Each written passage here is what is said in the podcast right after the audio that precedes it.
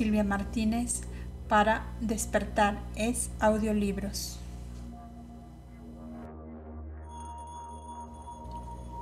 La Doctrina Secreta Tomo 2 Simbolismo Arcaico Universal por Elena Petrova Blavatsky No hay religión más elevada que la verdad. Traducción de varios miembros de la rama de la Sociedad Teosófica Española. Primera parte. La evolución del simbolismo. Sección 1. Simbolismo e ideograma.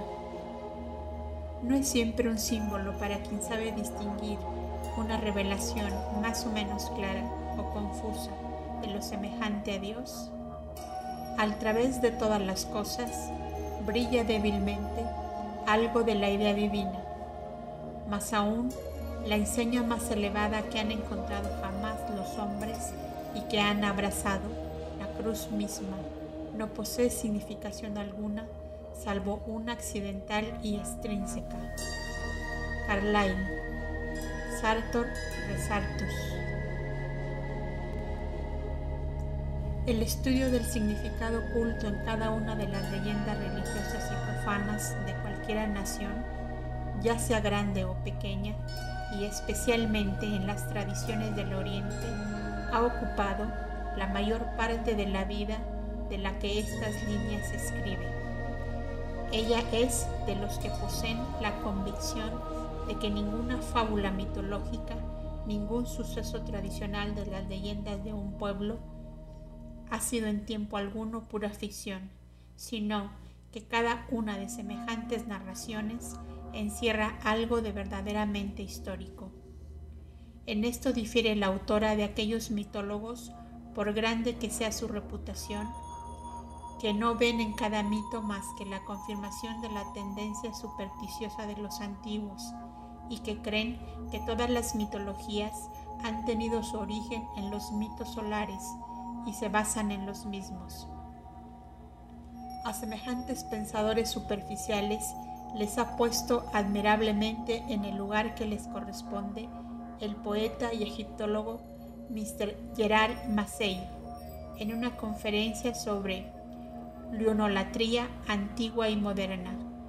Su crítica acerada es digna de reproducirse en esta parte de nuestra obra por ser eco fiel de nuestros propios sentimientos tan abiertamente expresados desde 1875 cuando escribimos Isis sin velo.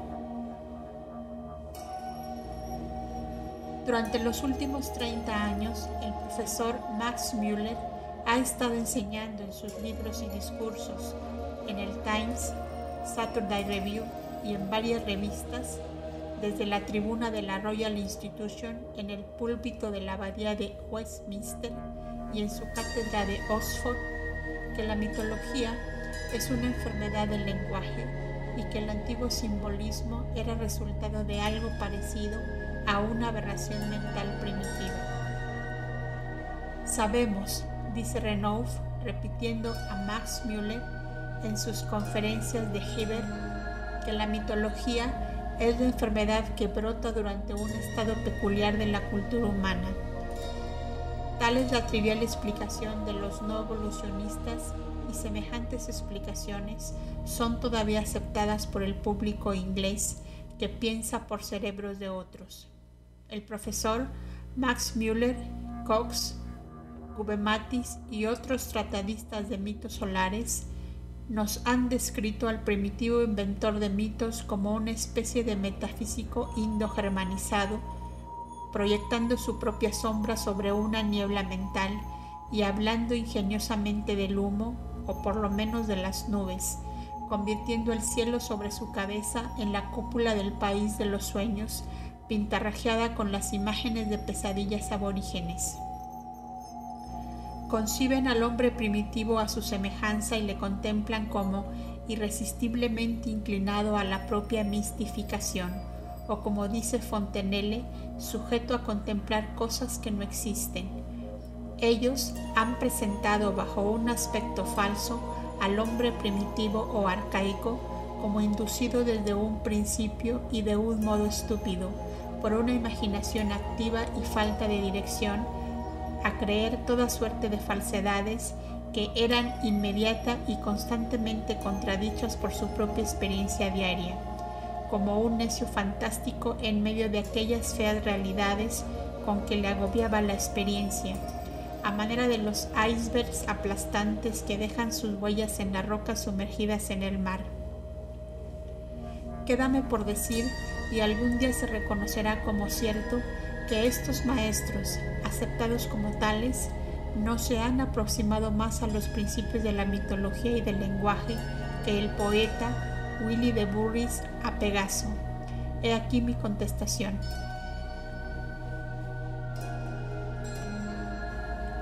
Es solo un sueño del metafísico teórico creer que la mitología fuese una enfermedad del lenguaje o de cualquier otra cosa que no sea su propio cerebro.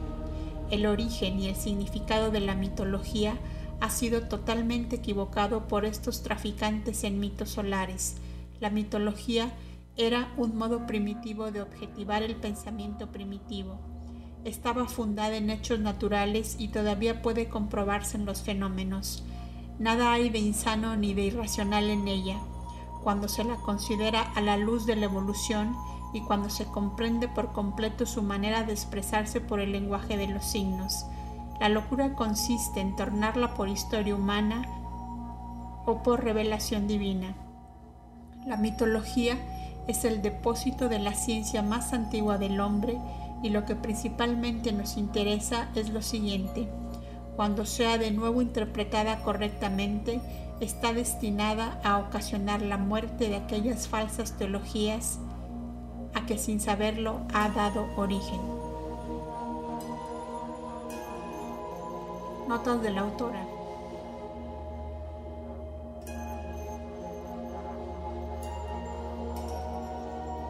En lo que se refiere a revelación divina.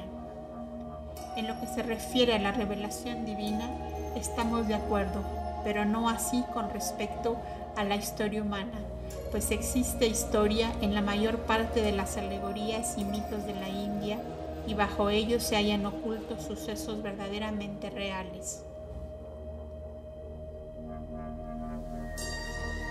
Siguiente nota. Cuando desaparezcan las falsas teologías, entonces se encontrarán las verdaderas realidades prehistóricas contenidas especialmente en la mitología de los arios y antiguos indos y aún en la de los helenos prehoméricos. Fin de las notas. En la fraseología moderna se dice algunas veces que una afirmación es mítica en proporción de su falsedad, pero la antigua mitología no era un sistema o modo de falsificación en ese sentido. Sus fábulas eran medios de comunicar hechos, no eran ni falsificaciones ni ficciones.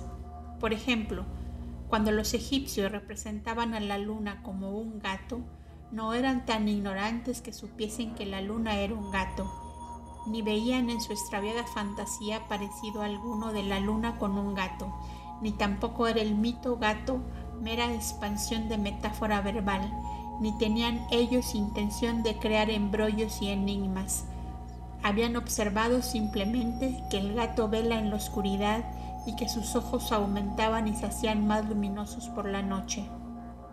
La luna era durante la noche el vidente en los cielos y el gato era su equivalente en la tierra. Y así el gato doméstico fue adoptado como un signo natural y representativo, como una pintura viviente del orbe lunar. Y de esto provino que el sol, que en el mundo de abajo veía durante la noche, pudo también ser llamado el gato, sucedió, porque también veía en las tinieblas. El nombre del gato es Mau en egipcio, que significa vidente, de Mau, ver. Un tratadista de mitología asegura que los egipcios imaginaban un gran gato tras del sol, el cual era la pupila del ojo del gato pero esta suposición es por completo moderna. Es la mercancía de Max Müller en el. La luna como gato era el ojo del sol porque reflejaba la luz solar y porque el ojo refleja la imagen en su espejo. En la forma de la diosa Past, el gato vigila por el sol, sujetando y destrozando con su garra la cabeza de la serpiente de las tinieblas llamada su eterna enemiga.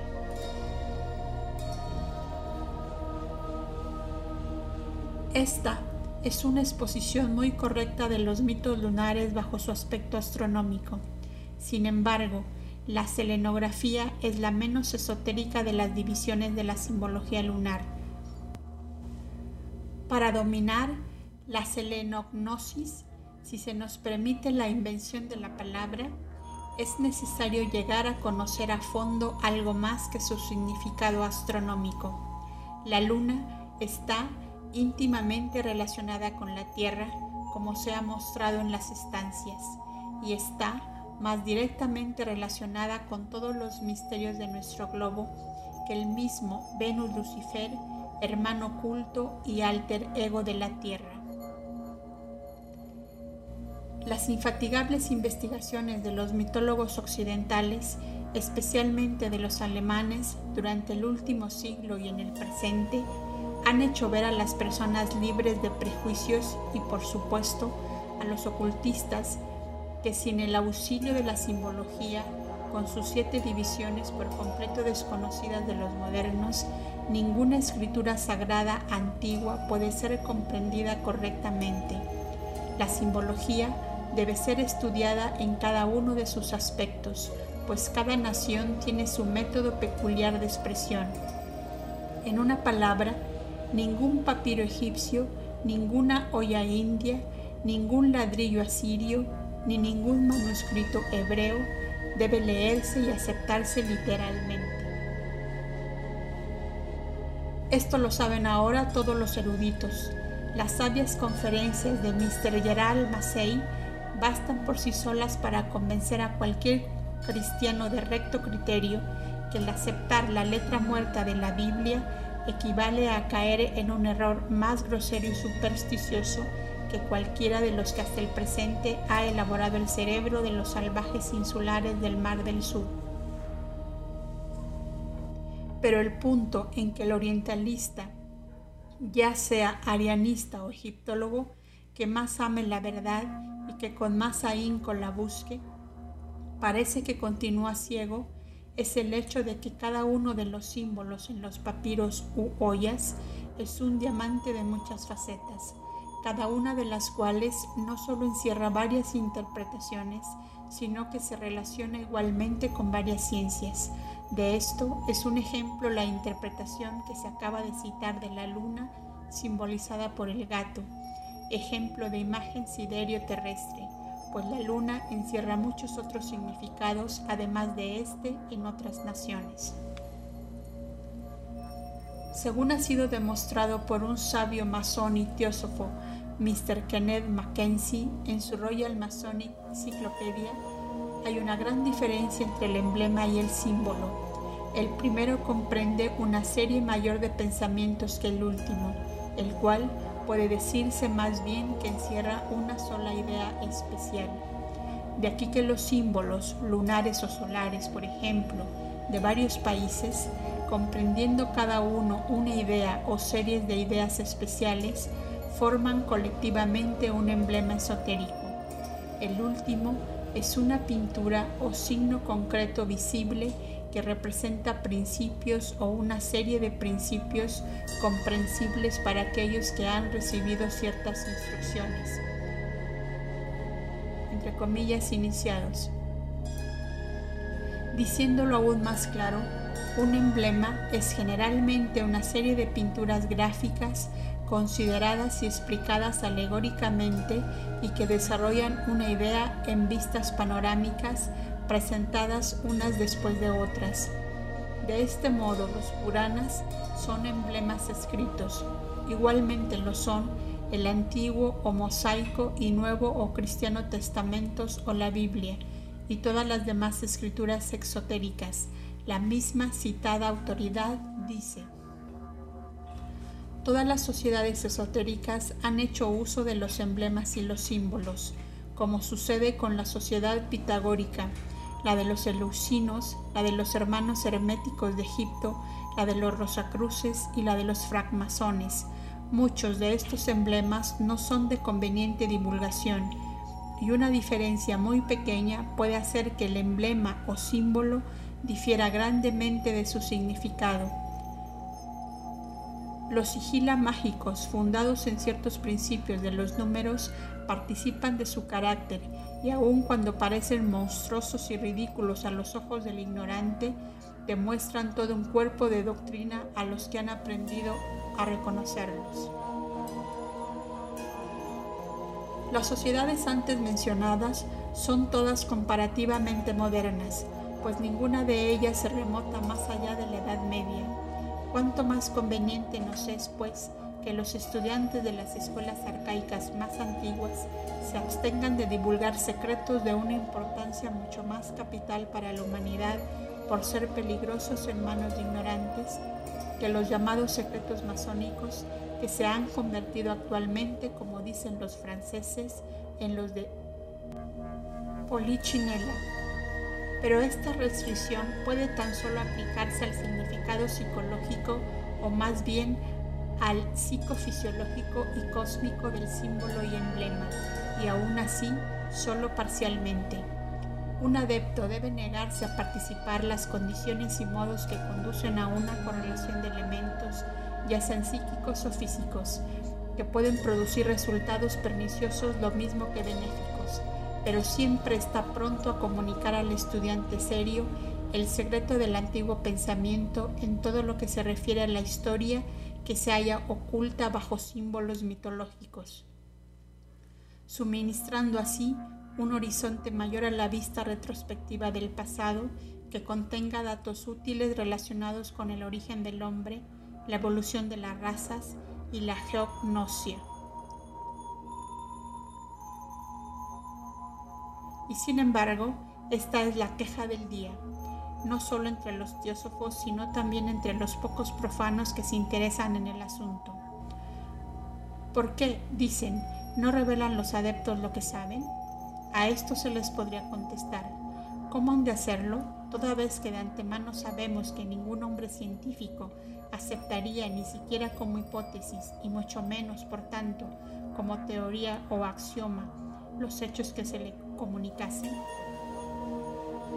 ¿Habéis llegado vosotros siquiera a aceptar o creer en el ABC de la filosofía culta que contiene el teosofismo o el budismo esotérico y otras obras y revistas? ¿No ha sido hasta lo poco que se ha dado ridiculizado y escarnecido y confrontado con la teoría animal y como la del mono de Huxley o de Haeckel por un lado y con la costilla de Adán y la manzana por otro?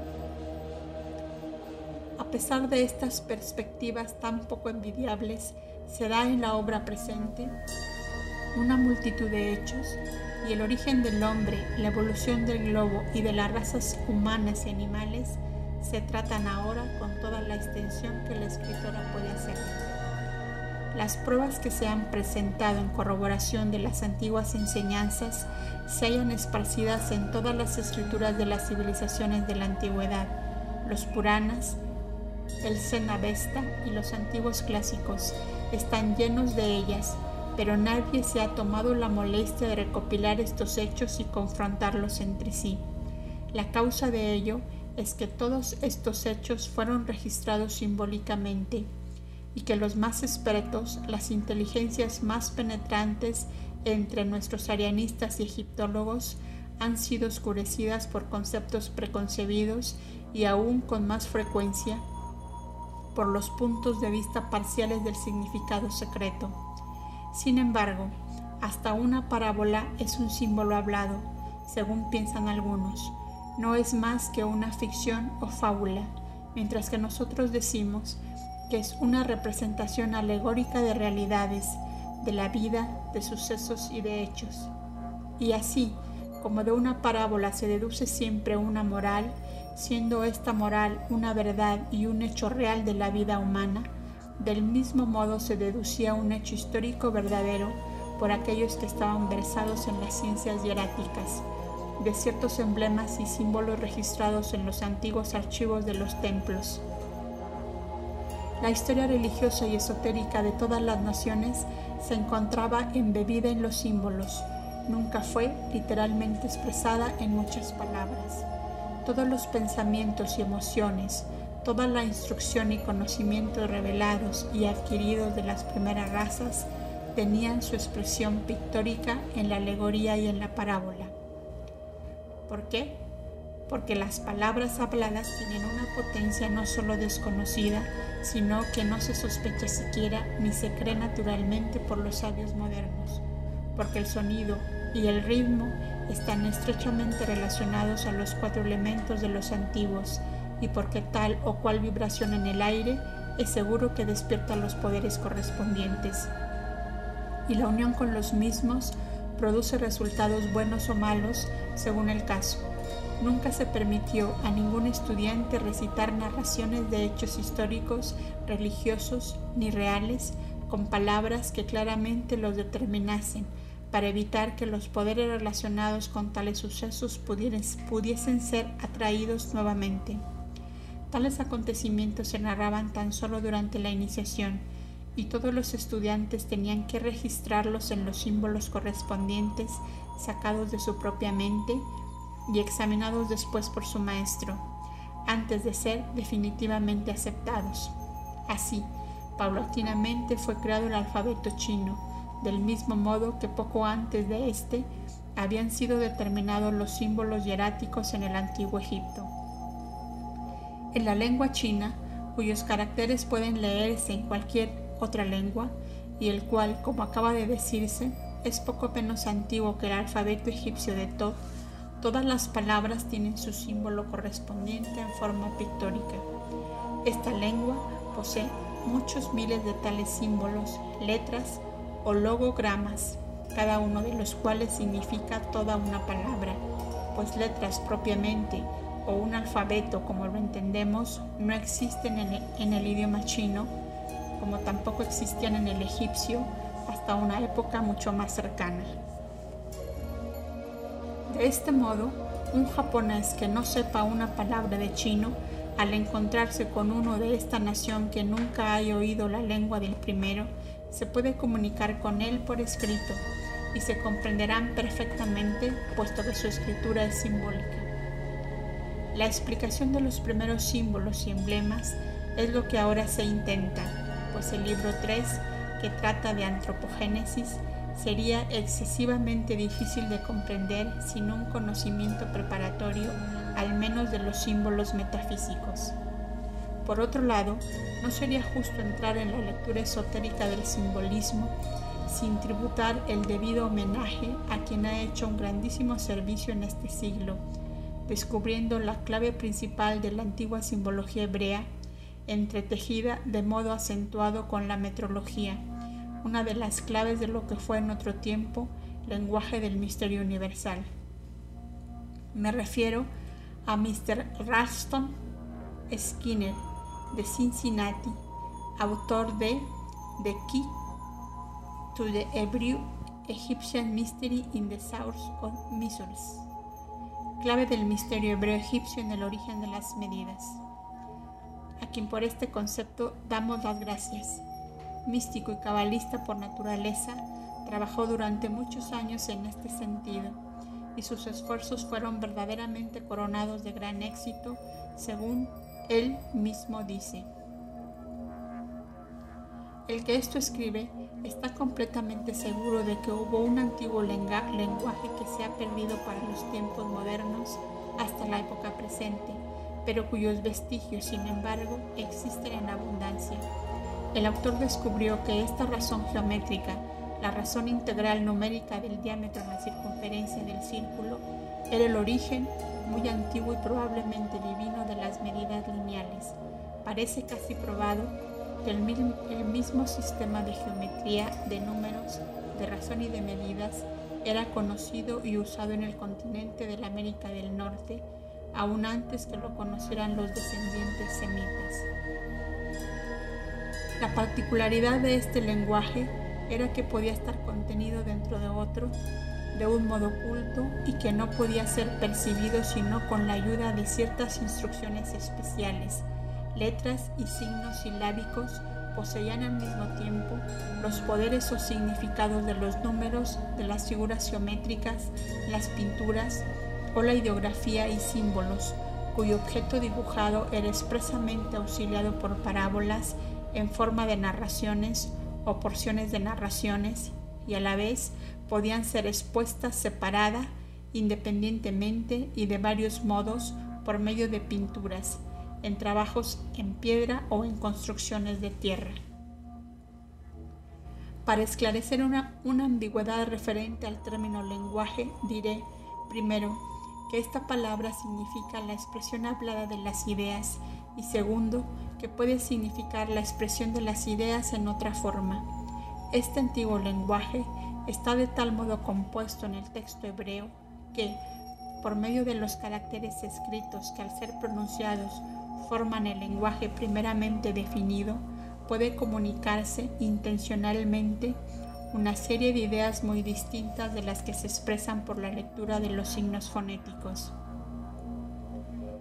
Este segundo idioma manifiesta veladamente series de ideas, copias en la imaginación de cosas sensibles, que pueden ser dibujadas y de cosas que pueden clasificarse como reales sin ser sensibles, como por ejemplo el número 9 puede ser tomado como una realidad aun cuando no tiene existencia sensible. Asimismo, una revolución de la luna, considerada como algo aparte de la misma luna que ha hecho la revolución, puede tomarse como dando lugar o produciendo una idea real, a pesar de que semejante revolución no tiene substancia. Este lenguaje de ideas puede consistir en símbolos que se hallen concretados, en términos y signos arbitrarios que tengan un campo muy limitado de conceptos sin importancia, o, puede ser una lectura de la naturaleza en alguna de sus manifestaciones, de un valor casi inconmensurable para la civilización humana. Una imagen de algo natural puede dar origen a ideas de asuntos coordinados que radien en varias y hasta en opuestas direcciones, como los rayos de una rueda, dando lugar a realidades naturales que pertenezcan a un género de ideas muy distinto de la tendencia aparente de la lectura primera, por la que se principió. Una noción puede originar la noción relacionada, pero al tener esto efecto, todas las ideas resultantes, por muy incongruentes que en apariencia sean, tienen que brotar del símbolo original y estar armónicamente relacionadas unas a otras. Así pues, con una idea dibujada lo suficientemente radical, puede llegarse a idear el cosmos mismo hasta en sus detalles de construcción. Semejante lenguaje común no se emplea ya, pero el que esto escribe se pregunta si en alguna época muy remota no era esta lengua o una semejante de uso universal en el mundo y poseída a medida que se moldeaba más y más en sus formas de arcano por solo una clase o casta selecta de la humanidad. Quiero decir con esto que el lenguaje popular o nativo comenzó, aún en su origen, a ser usado como vehículo de este modo especial de comunicar las ideas. Sobre este punto, los testimonios son de mucha fuerza y verdaderamente parece como si en la historia de la raza humana hubiese tenido lugar, por causas que no podemos averiguar, por lo menos en el presente, la desaparición o pérdida de un lenguaje primitivo perfecto y de un sistema perfecto de ciencia. ¿Deberemos decir perfecto porque era de origen y de importancia divinos?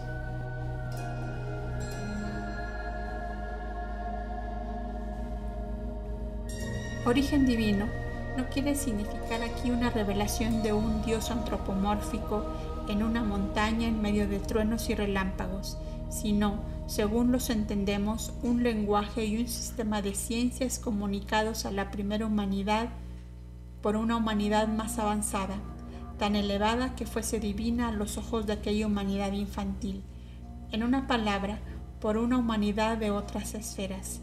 Esta idea no contiene nada de sobrenatural y el aceptarla o rechazarla depende del grado de presunción y arrogancia de la persona a quien se les ponga. Porque si los profesores de la ciencia moderna confesasen tan solo que, aun cuando nada saben del destino del hombre desencarnado, o más bien no quieren aceptar nada, sin embargo, este futuro puede estar preñado de sorpresas y de revelaciones inesperadas para ellos, cuando sus egos se vean libres de sus groseros cuerpos. Entonces el escepticismo materialista tendría mucha menos fortuna que la que tiene. ¿Quién de ellos sabe o puede decir lo que sucederá cuando el ciclo de vida de este globo toque a su fin y hasta nuestra madre tierra caiga en su último sueño? ¿Quién nos hará afirmar que los egos divinos de nuestra humanidad, al menos los elegidos entre las multitudes que pasan a otras esferas, no se convertirán a su vez en los instructores divinos de una nueva humanidad por ellos generada en un nuevo globo, llamado a la vida y a la actividad por los principios desencarnados de nuestra tierra? Todo esto puede haber sido la experiencia del pasado, y estos extraños anales yacen embebidos en el lenguaje del misterio de las edades prehistóricas, el lenguaje ahora llamado simbolismo.